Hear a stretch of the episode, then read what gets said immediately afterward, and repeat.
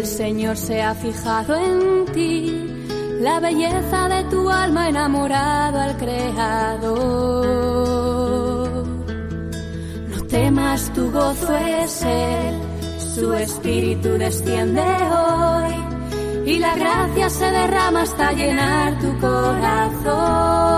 Comienza, ahí tienes a tu madre. Con el padre Juan Antonio Mateo.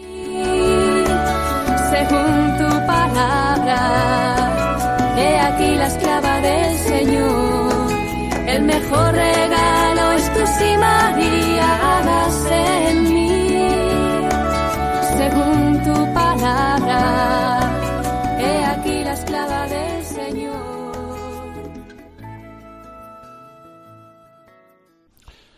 Muy queridos amigos y oyentes, nuevamente estamos aquí con todos vosotros, un servidor, con Carmen y Clara, colaboradoras del programa, para una nueva edición del mismo, para ir profundizando en el misterio de la Virgen María, para conocerla y amarla cada día más, para crecer en la devoción.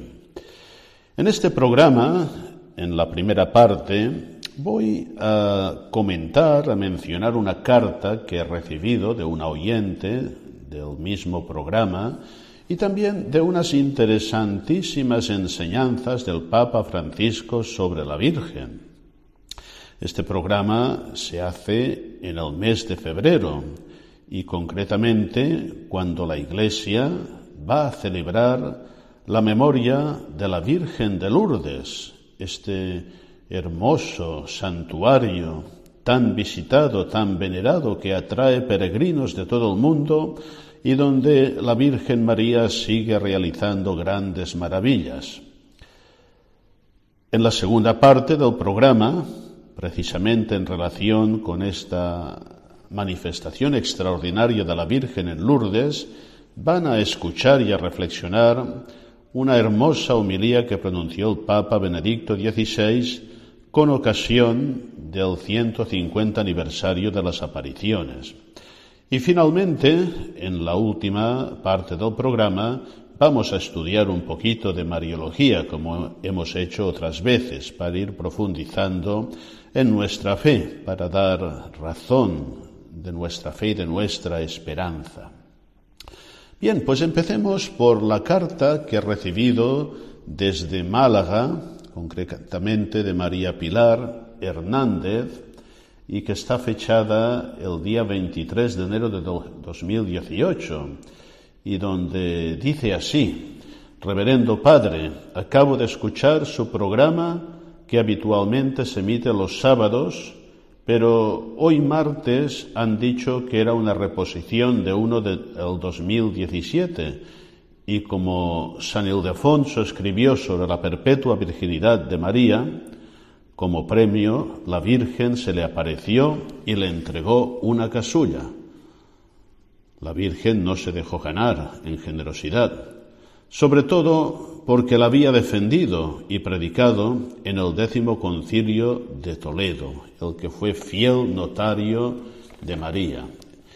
Pues sí, es un gran santo, un gran santo mariano, y defendiendo el dogma, la verdad de la virginidad de María, defendía el conjunto de la fe.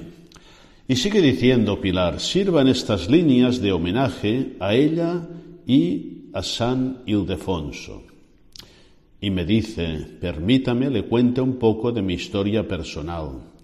He vivido en Jaén, pertenezco al cuerpo de directores escolares, cuenta la historia que los habitantes del barrio de San Ildefonso, pobres agricultores, tenían miedo de caer en manos del reino moro de Granada y se encomendaron a la Virgen y en la noche del 10 al 11 de junio del año 1430 se vio por las calles una señora hermosísima con un niño en brazos.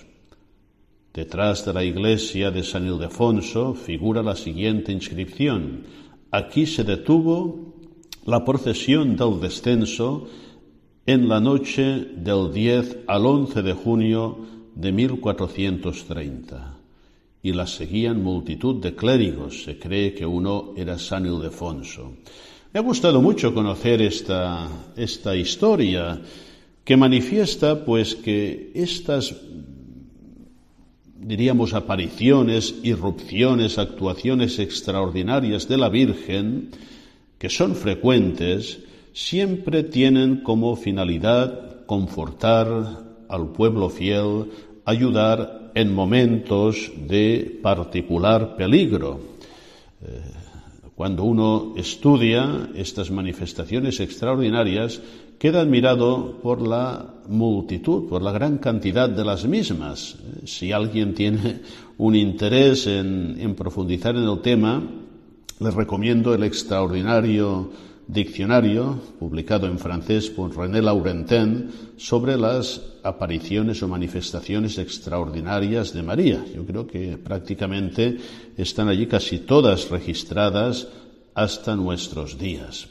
Pues bien, María irrumpe, como irrumpió en aquel momento, en Lourdes, en Fátima, en tantos lugares, para hacernos experimentar su protección maternal, su solicitud maternal por todos nosotros. Y realmente la Virgen nunca, nunca permanece indiferente ante los peligros, ante los sufrimientos, ante las amenazas que se ciernen sobre la vida de sus hijos y de la Iglesia. Eh, en este sentido, también vamos a, recordar, eh, lo he anunciado al inicio, una enseñanza reciente eh, sobre esta protección de María que ha hecho el Papa Francisco comentando hace poquito la, que es probablemente la oración mariana más antigua, el Subtum Presidium, eh, bajo tu amparo nos refugiamos, oh Santa Virgen María, y que tuvo lugar como explicaré eh, seguidamente el domingo 28 de enero, en la fiesta de la traslación de la Salus Populi Romani, el icono mariano más venerado en Roma y ante el cual el Papa Francisco acude, acude siempre prácticamente antes de grandes viajes apostólicos al inicio para dar gracias al final. Lo vamos a escuchar brevemente después de una pequeña pausa.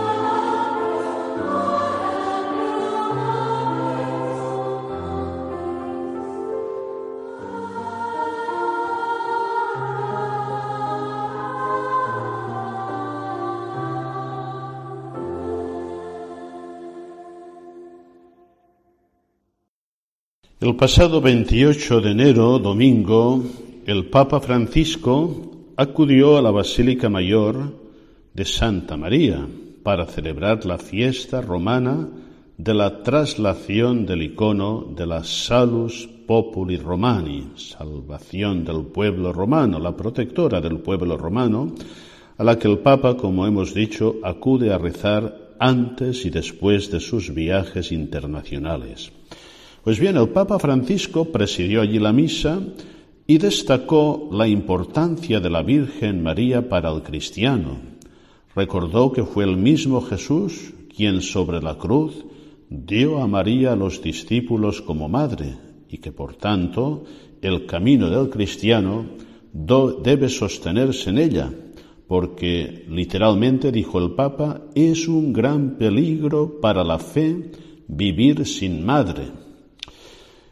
En la homilía, el Papa Francisco reflexionó sobre las palabras de la antífona mariana más antigua que se reza en la Iglesia.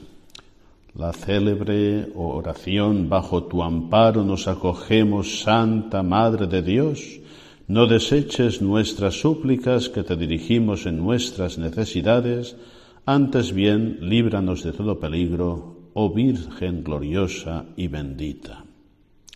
El Papa exhortó a acudir a la Virgen en los momentos de peligro. En los momentos turbulentos necesitamos acogernos bajo el manto de la Santa Madre de Dios. En otras ocasiones ha hablado también el Papa de acogerse bajo el manto, y en este sentido explicó que esta expresión, utilizada con frecuencia en la Iglesia, tiene un bello sentido histórico y cultural. Señaló que durante mucho tiempo los perseguidos y necesitados buscaban refugio junto a las mujeres nobles de alta clase social cuando sus mantos, que se consideraban inviolables, se tendían en signo de acogida y significaban que habían concedido su protección. Y seguía diciendo el Papa, del mismo modo, así es para nosotros respecto a la Virgen, la más alta mujer del género humano. Su manto siempre permanece abierto para acogernos y protegernos. La Madre, destacó el Papa, custodia la fe, protege las relaciones, salva en la intemperie y preserva del mal. Y en una expresión magistral que debe ser recordada, decía el Papa Francisco, allí donde la Virgen habita, el diablo no entra en esa casa. Allí donde la Virgen habita, el demonio no entra. Donde está la madre, la perturbación no prevalece, el miedo no vence. Y profundizando en la célebre antífona, decía el Papa, cuando nosotros suplicamos a María, María suplica por nosotros. El Papa destacó el título que la tradición cristiana oriental griega dedica a la Virgen, la llama la Grigorusa, aquella que intercede rápidamente. Y decía, la Virgen no se retrasa, lleva rápidamente hasta Jesús las necesidades concretas de la gente, como en las bodas de Caná. No tienen vino. Así hace cada vez que la invocamos, cuando nos falta la esperanza, cuando nos falta la alegría, cuando se nos han agotado las fuerzas, cuando se apaga la estrella de la vida, la Madre interviene, porque María, afirma el Papa Francisco, permanece atenta a las fatigas, sensible a las turbulencias, cercana al corazón. Y nunca, nunca desprecia nuestras oraciones, no deja ninguna atrás.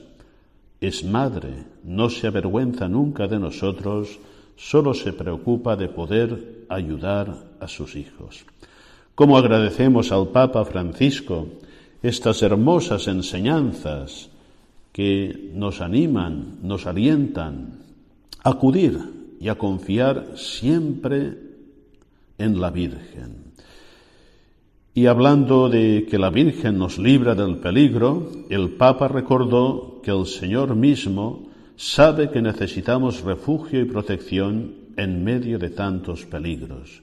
Por ello, en el momento más alto sobre la cruz, dijo a su discípulo amado y a cada discípulo, ahí tienes a tu madre. La madre, dice el Papa Francisco, no es una opción, es el testamento de Cristo y nosotros tenemos necesidad de ella.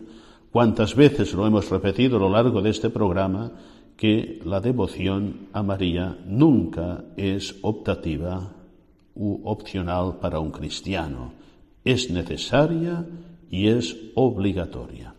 Además advirtió el Papa Francisco que es un gran peligro para la fe vivir sin madre, sin protección, dejándonos llevar por la vida como una hoja en el viento. El Señor lo sabe y nos pide que acojamos a la madre. No es una etiqueta espiritual, es una necesidad de vida. Amarla no es poesía, es saber vivir, porque sin madre no podemos ser hijos.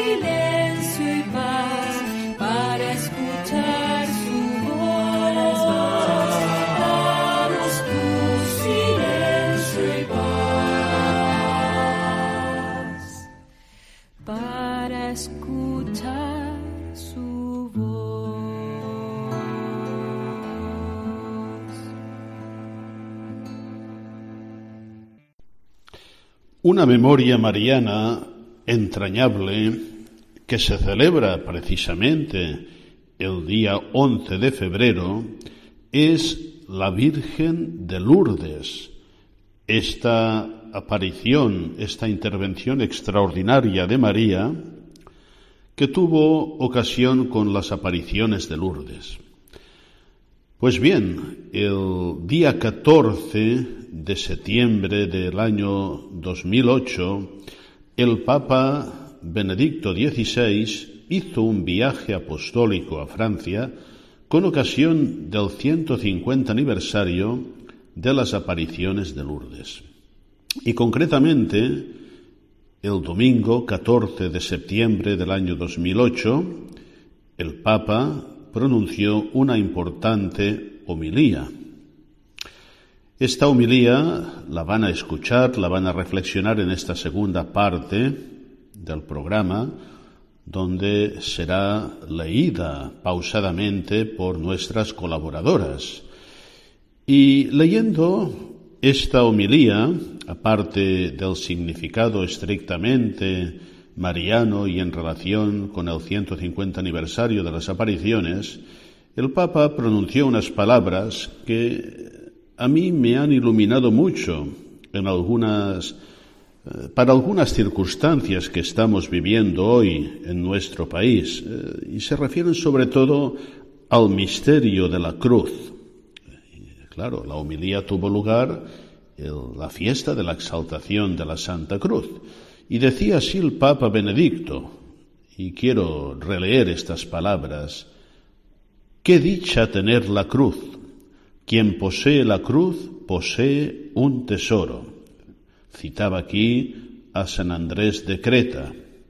Y seguía diciendo el Papa Benedicto XVI, en este día en el que la liturgia de la Iglesia celebra la fiesta de la exaltación de la Santa Cruz, el Evangelio que acabamos de escuchar nos recuerda el significado de este gran misterio. Tanto amó Dios al mundo que entregó a su Hijo único para salvar a los hombres. El Hijo de Dios se hizo vulnerable, tomando la condición de siervo, obediente hasta la muerte y una muerte de cruz. Por su cruz hemos sido salvados. El instrumento de suplicio que mostró el Viernes Santo el juicio de Dios sobre el mundo, se ha transformado en fuente de vida, de perdón, de misericordia, signo de reconciliación y de paz. Para ser curados del pecado, miremos a Cristo crucificado, decía San Agustín. Al levantar los ojos hacia el crucificado, adoramos a aquel que vino para quitar el pecado del mundo y darnos la vida eterna. La Iglesia nos invita a levantar con orgullo la cruz gloriosa para que el mundo vea hasta dónde ha llegado el amor del crucificado por los hombres, por todos los hombres. Nos invita a dar gracias a Dios porque de un árbol portador de muerte ha surgido de nuevo la vida. Sobre este árbol Jesús nos revela su majestad soberana, nos revela que Él es el exaltado en la gloria. Sí, venid a adorarlo. En medio de nosotros se encuentra quien nos ha amado hasta dar su vida por nosotros, quien invita a todo ser humano a acercarse a Él con confianza. Bien, estas son las palabras que nos decía el Papa Benedicto en aquella ocasión. Rechazar, rechazar la cruz es rechazar todo lo que significa. Y precisamente María se hizo presente en Lourdes con un mensaje para todo el mundo, para que fuera acogido el mensaje y el significado de la cruz.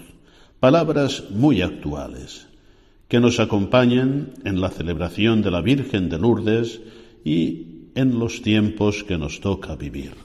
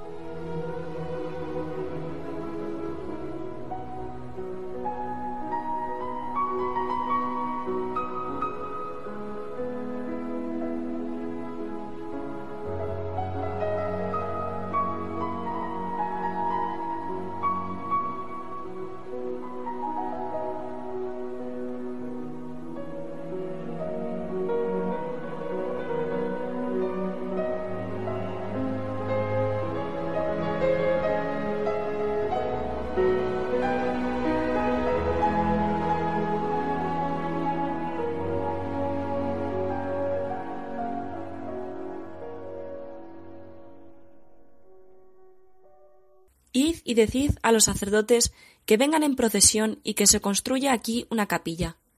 Este es el mensaje que Bernadette recibió de la hermosa señora en las apariciones del 2 de marzo de 1858.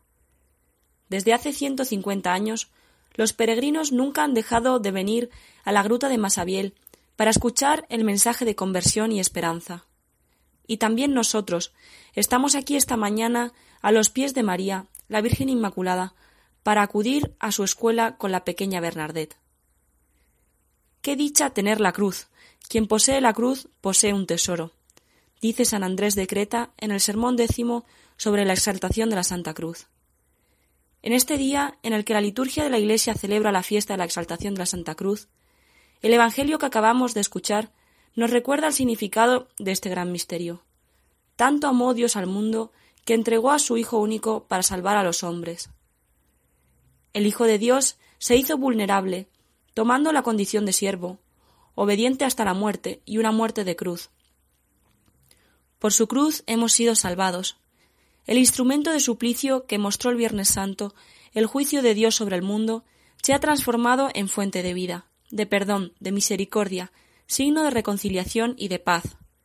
Para ser curados del pecado, miremos a Cristo crucificado, decía San Agustín. Al levantar los ojos hacia el crucificado, adoramos a aquel que vino para quitar el pecado del mundo y darnos la vida eterna. La Iglesia nos invita a levantar con orgullo la cruz gloriosa para que el mundo vea hasta dónde ha llegado el amor del crucificado por los hombres, por todos los hombres. Nos invita a dar gracias a Dios porque de un árbol portador de muerte ha surgido de nuevo la vida. Sobre este árbol Jesús nos revela su majestad soberana, nos revela que Él es exaltado en su gloria. Sí, venid adoradlo. En medio de nosotros se encuentra quien nos ha amado hasta dar su vida por nosotros, quien invita a todo ser humano a acercarse a Él con confianza. Es el gran misterio que María nos confía también esta mañana, invitándonos a volvernos hacia su Hijo. En efecto, es significativo que en la primera aparición a Bernadette, María comience su encuentro con la señal de la cruz. Más que un simple signo, Bernadette recibe de María una iniciación a los misterios de la fe. La señal de la cruz es de alguna forma el compendio de nuestra fe, porque nos dice cuánto nos ha amado Dios. Nos dice que en el mundo hay un amor más fuerte que la muerte, más fuerte que nuestras debilidades y pecados, el poder del amor es más fuerte que el mal que nos amenaza. Este misterio de la universalidad del amor de Dios por los hombres es el que María reveló aquí, en Lourdes. Ella invita a todos los hombres de buena voluntad, a todos los que sufren en su corazón o en su cuerpo, a levantar los ojos hacia la cruz de Jesús para encontrar en ella la fuente de vida, la fuente de salvación. La Iglesia ha recibido la misión de mostrar a todos el rostro amoroso de Dios, manifestado en Jesucristo. ¿Sabremos comprender que en el crucificado del Gólgota está nuestra dignidad de hijos de Dios, que empañada por el pecado nos fue devuelta? Volvamos nuestras miradas hacia Cristo. Él nos hará libres para amar como Él nos ama y para construir un mundo reconciliado. Porque con esta cruz Jesús cargó el peso de todos los sufrimientos e injusticias de nuestra humanidad. Él ha cargado las humillaciones y discriminaciones, las torturas sufridas en numerosas regiones del mundo por muchos hermanos y hermanas nuestros por amor a Cristo. Les encomendamos a María, Madre de Jesús y Madre nuestra, presente al pie de la cruz. Para acoger en nuestras vidas la cruz gloriosa, la celebración del jubileo de las apariciones de Nuestra Señora en Lourdes nos ha permitido entrar en una senda de fe y conversión. Hoy María sale a nuestro encuentro para indicarnos los caminos de la renovación de la vida de nuestras comunidades y de cada uno de nosotros. Al acoger a su Hijo, que ella nos muestra, nos sumergimos en una fuente viva en la que la fe puede encontrar un renovado vigor, en la que la Iglesia puede fortalecerse para proclamar cada vez con más audacia el misterio de Cristo. Jesús, nacido de María, es el Hijo de Dios, el único Salvador de todos los hombres, vivo y operante en su Iglesia y en el mundo. La Iglesia ha sido enviada a todo el mundo para proclamar este único mensaje e invitar a los hombres a acogerlo mediante una conversión auténtica del corazón. Esta misión que fue confiada por Jesús a sus discípulos, recibe aquí, con ocasión de este jubileo, un nuevo impulso, que siguiendo a los grandes evangelizadores de vuestro país, el espíritu misionero que animó tantos hombres y mujeres de Francia a lo largo de los siglos, sea todavía vuestro orgullo y compromiso.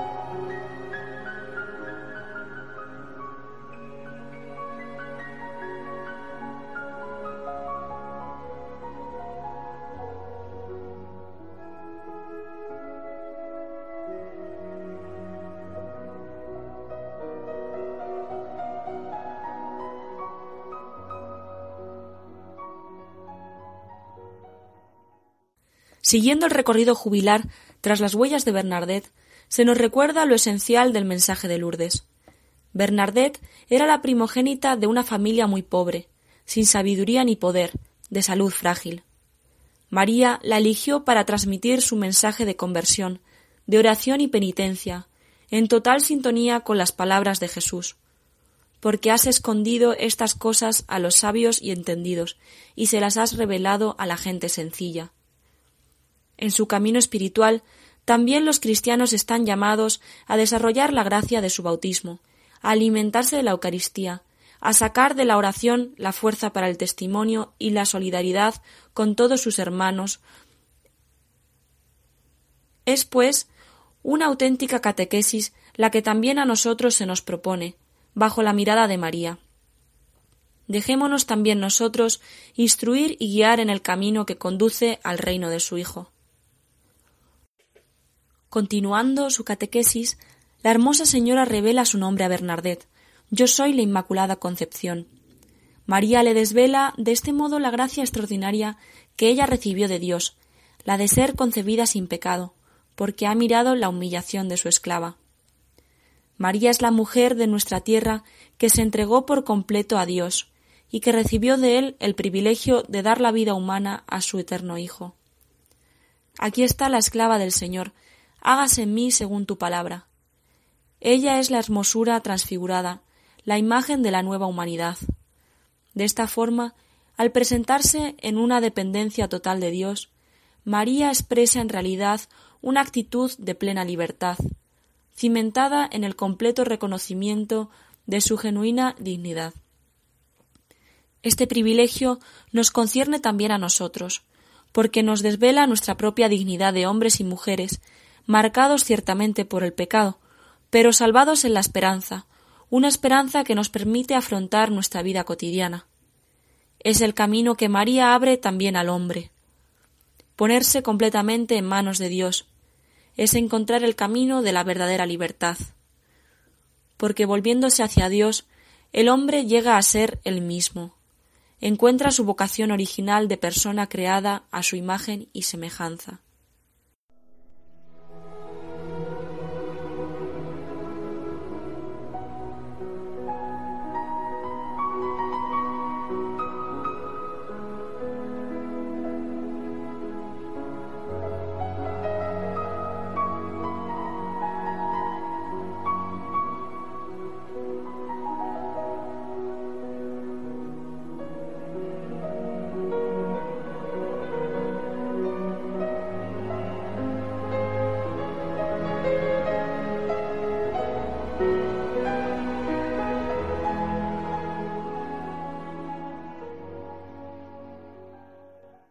Queridos hermanos y hermanas, la vocación primera del santuario de Lourdes es ser un lugar de encuentro con Dios en la oración y un lugar de servicio fraterno, especialmente por la acogida a los enfermos, a los pobres y a todos los que sufren.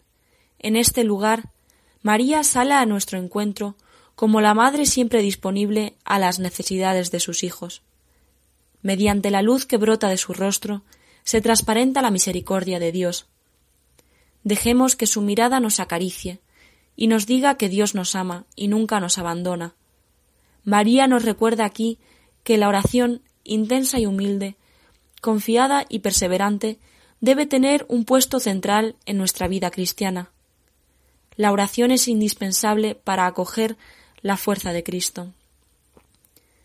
Quien reza no desperdicia su tiempo, aunque todo haga pensar en una situación de emergencia y parezca impulsar solo a la acción. Dejarse absorber por las actividades entraña el riesgo de quitar de la plegaria su especificidad cristiana y su verdadera eficacia. En el rosario, tan querido para Bernadette y los peregrinos en Lourdes, se concentra la profundidad del mensaje evangélico.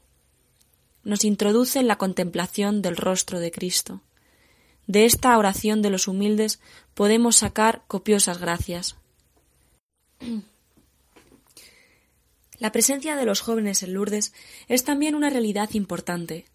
Queridos amigos aquí presentes, esta mañana alrededor de la cruz de la Jornada Mundial de la Juventud, cuando María recibió la visita del ángel, era una jovencita en Nazaret, que llevaba la vida sencilla y animosa de las mujeres de su pueblo. Y si la mirada de Dios se posó especialmente en ella, fiándose, María quiere deciros también que nadie es indiferente para Dios. Él os mira con amor a cada uno de vosotros, y os llama a una vida dichosa y llena de sentido. No dejéis que las dificultades os descorazonen. María se turbó cuando el ángel le anunció que sería la madre del Salvador. Ella conocía cuánta era su debilidad ante la omnipotencia de Dios. Sin embargo, dijo sí sin vacilar.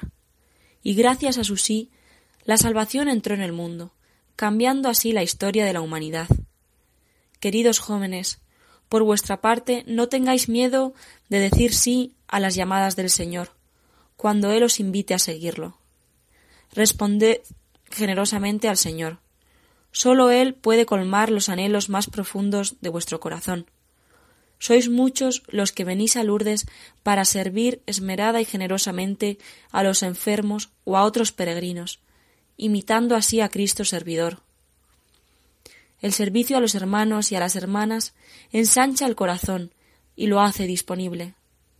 En el silencio de la oración, que María sea vuestra confidente, ella que supo hablar a Bernadette con respeto y confianza. Que María ayude a los llamados al matrimonio a descubrir la belleza de un amor auténtico y profundo, vivido como don recíproco y fiel, aquellos entre vosotros que él llama a seguirlo en la vocación sacerdotal o religiosa, quisiera decirles la felicidad que existe en entregar la propia vida al servicio de Dios y de los hombres. Que las familias y las comunidades cristianas sean lugares donde puedan hacer y crecer sólidas vocaciones al servicio de la Iglesia y del mundo. El mensaje de María es un mensaje de esperanza para todos los hombres y para todas las mujeres de nuestro tiempo, sean del país que sean. Me gusta invocar a María como estrella de la esperanza. En el camino de nuestras vidas, a menudo oscuro, ella es una luz de esperanza, que nos ilumina y nos orienta en nuestro caminar. Por su sí, por el don generoso de sí misma, ella abrió a Dios las puertas de nuestro mundo y nuestra historia nos invita a vivir como ella en una esperanza inquebrantable, rechazando escuchar a los que pretenden que nos encerremos en el fatalismo.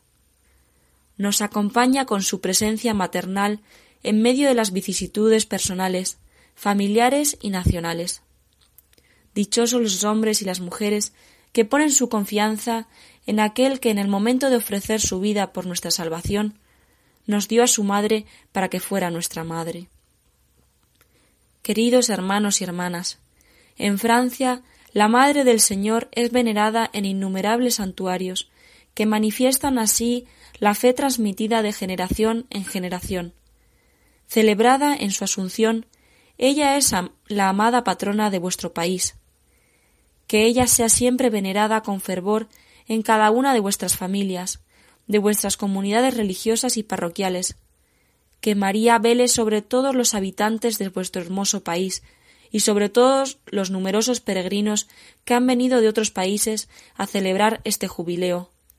que ella sea para todos la madre que acompaña a sus hijos, tanto en sus gozos como en sus pruebas. Santa María, Madre de Dios y Madre nuestra, enséñanos a creer, a esperar y a amar contigo. Muéstranos el camino hacia el reino de tu Hijo Jesús. Estrella del mar, brilla sobre nosotros y guíanos en nuestro camino. Amén. Y ahora, en esta última parte del programa, vamos a retomar nuestro estudio teológico sobre la Virgen María. Es decir, vamos a hacer un poquito de Mariología en sentido estricto de la palabra. Y lo hacemos continuando un tema que ya iniciamos, el tema de la maternidad espiritual de la Virgen María. María es madre del Cristo total, del Cristo cabeza y de todos sus miembros. El Concilio Vaticano II enseñó que María es verdadera madre de los miembros de Cristo por haber cooperado con su amor a que naciesen en la Iglesia los fieles, que son miembros de aquella cabeza. Esto lo encontramos en la Constitución Lumen Gentium, concretamente en el número 53. Pues bien, ahora vamos a estudiar un poquito el magisterio de este gran concilio, eh, cuya enseñanza sobre María es riquísima. El padre Pozo, recuerdo que nos decía que nunca un concilio había enseñado tanto y tan bien sobre la Virgen. Y también veremos eh, algunos apuntes del magisterio posconciliar, sobre todo del Papa Pablo VI y de San Juan Pablo II. Seguidamente vamos a estudiar algo del fundamento teológico de la maternidad espiritual, es decir, por qué a María, por qué motivos teológicos le compete ser madre espiritual de todos los fieles y en sentido amplio de todos los hombres. También veremos el ejercicio de la maternidad espiritual de María, más bien su naturaleza. El ejercicio de esta maternidad lo veremos posteriormente. Y finalmente, la extensión de esta maternidad espiritual, hasta qué punto llega, cómo debe ser comprendida.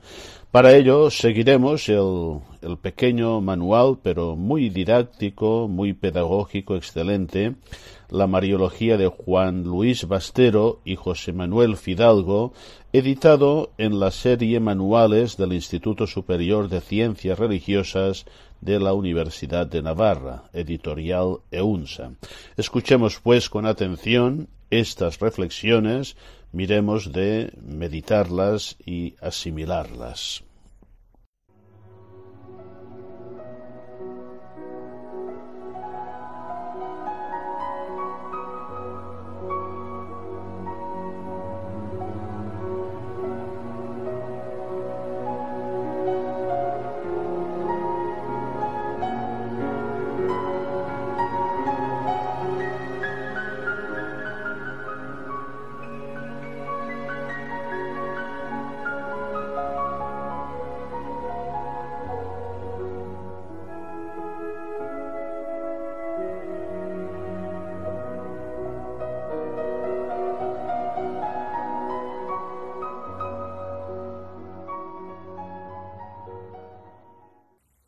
El capítulo octavo de la Constitución Lumen Gentium, al tratar de la función de la Santísima Virgen en la economía de la salvación, se afirman que María, por haber dado al mundo la vida misma, contribuyó de forma eminente a la regeneración de los vivientes, y esta contribución la convierte en madre de todos los vivientes. La asociación de María a la misión de su Hijo comienza en la Anunciación, y en un increscendo llega a su plenitud en el Calvario, al consentir y unirse total y amorosamente a la oblación de Cristo. Y allí el Redentor la entrega como madre al discípulo amado. En la tercera parte de este capítulo, cuando se trata de la Santísima Virgen y la Iglesia, se hacen dos afirmaciones complementarias que hay un solo mediador entre Dios y los hombres, el hombre Cristo Jesús, y que la misión maternal de María para con los hombres no oscurece ni disminuye en modo alguno la mediación única de Cristo, sino que sirve para demostrar su poder. Es decir, la mediación materna de María es subordinada y dependiente de la del único mediador. Después de esta precisión, el concilio explica el fundamento de la maternidad espiritual. María cooperó de forma enteramente singular a la obra del Salvador con la obediencia, la fe, la esperanza y la ardiente caridad, con el fin de restaurar la vida sobrenatural de las almas. Por eso es nuestra Madre en el orden de la gracia. Esta maternidad espiritual se prolonga con su exaltación al cielo en cuerpo y alma, donde prosigue su acción salvadora e intercesora. Con su amor materno se cuida de los hermanos de su Hijo, que todavía peregrinan y se hallan en peligro y ansiedad hasta que sean conducidos a la patria bienaventurada. Pablo VI, el día de la clausura de la tercera sesión del concilio, ratificó la principalidad de la maternidad espiritual al proclamar solemnemente que María es madre de la Iglesia. Para gloria de la Santísima Virgen y para consuelo nuestro, proclamamos a María Santísima Madre de la Iglesia, es decir, Madre de todo el pueblo cristiano, tanto de los fieles como de los pastores, que la llaman Madre Amorosísima. Si deseamos resumir de forma sintética el pensamiento de Pablo VI, basta con afirmar que la maternidad espiritual es una verdad muy consoladora, y por la libre voluntad de Dios sapientísimo es parte integrante del misterio de la salvación humana, por lo cual debe ser tenida como de fe por todos los cristianos. Juan Pablo II prosigue el desarrollo de la doctrina contenida en el último concilio asume en su catequesis el título Madre de la Iglesia y recupera el título de mediadora, que por diversos motivos había quedado preterido en el texto conciliar, y lo incluye dentro de la actividad materna de María. La mediación de María es siempre una mediación materna, y es ese carácter específicamente materno lo que la distingue de las demás criaturas.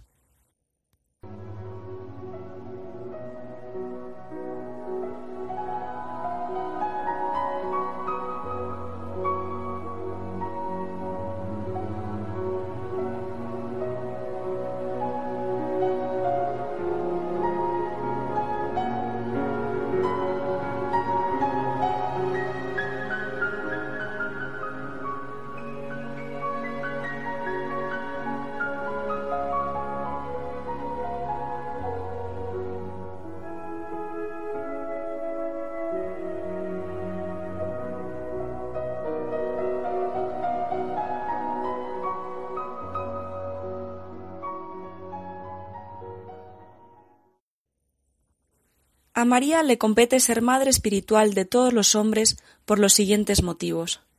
En primer lugar, por ser madre biológica de Jesús. El último concilio sintetizará esta relación al decir María, concibiendo a Cristo, engendrándolo, alimentándolo, cooperó en forma enteramente impar a la obra del Salvador. Por eso es nuestra madre en el orden de la gracia. En segundo lugar, por su cooperación en la obra salvadora. María, al asociarse como nueva Eva a su Hijo, participa activamente en la redención, como Eva intervino de forma directa en la caída del género humano. De aquí que se pueda afirmar con total exactitud que María es causa de nuestra vida sobrenatural. Por tanto, en ese plano es verdadera Madre nuestra. En tercer lugar, por su presencia al pie de la cruz. Jesús, antes de morir, dirigiéndose a su madre, le confió a Juan, y en él a todos los hombres, como hijo suyo. Por todo lo expuesto, se debe afirmar que María es madre de los hombres en un sentido real, no metafórico, ni de simple adopción. Sin embargo, con respecto al sentido y profundidad de esta maternidad, conviene hacer algunas precisiones. De forma sintética, se puede afirmar que María es nuestra Madre en un sentido propio, porque nos comunica, aunque de forma subordinada, la vida sobrenatural. En un sentido espiritual, no físico o biológico, pues nos da la vida del espíritu y no de la carne. Finalmente, en un sentido formal, no meramente material, porque ha aceptado voluntariamente ser madre y nos ayuda a lograr la vida de la gracia. Como fundamento de la maternidad espiritual de la Virgen, es la pertenencia de todos los hombres al cuerpo místico de Cristo. La extensión de esa maternidad está condicionada a la incorporación de las criaturas a ese cuerpo. Siguiendo esa doctrina paulina, sabemos que Cristo es el primogénito y cabeza de toda la creación, pero la vinculación de las criaturas con Él es graduada y diversa. Así también María es madre de todos los seres racionales, pero no en la misma medida. Es madre de modo excelente de los santos y de los ángeles, que ya gozan de la bienaventuranza eterna. Es madre en acto y de modo perfecto de los bautizados en gracia, pues están plenamente unidos por la caridad con Cristo cabeza. Es madre en acto, pero de modo imperfecto, de los bautizados en pecado mortal, ya que están unidos a Cristo cabeza sólo por la fe. Es madre en potencia de los no bautizados, porque aunque actualmente no estén vinculados con Cristo cabeza, están predestinados a ser miembros suyos. Finalmente, no es madre de los condenados. Queridos amigos, por hoy el programa acaba.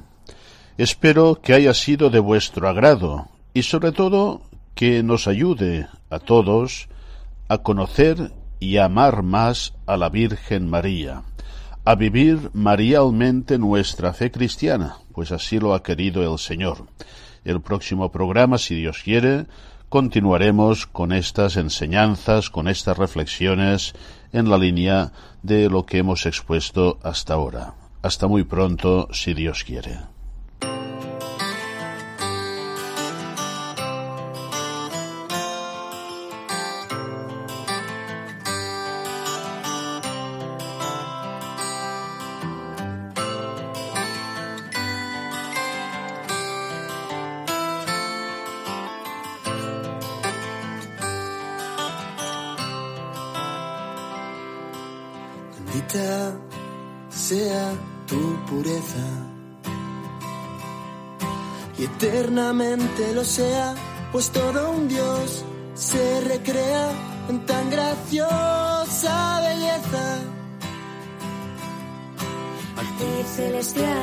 Princesa, virgen sagrada María, te ofrezco en este día alma, vida y corazón.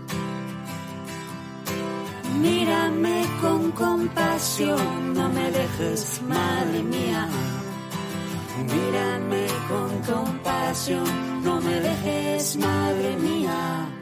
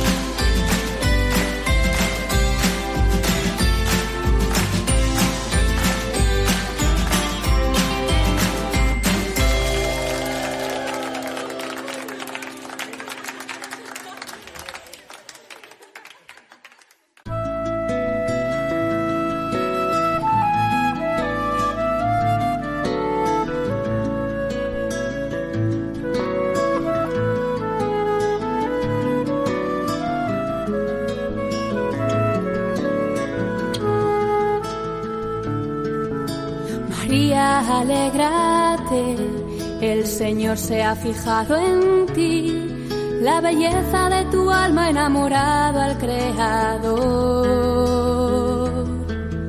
No temas, tu gozo es Él, su espíritu desciende hoy y la gracia se derrama hasta llenar tu corazón. Han escuchado Ahí tienes a tu madre El mejor regalo con el padre Juan Antonio Mateo. en mí, según palabras, que aquí la esclava del Señor, el mejor regalo es tu sí María, hagas en mí, según tu palabra, he aquí la esclava del Señor.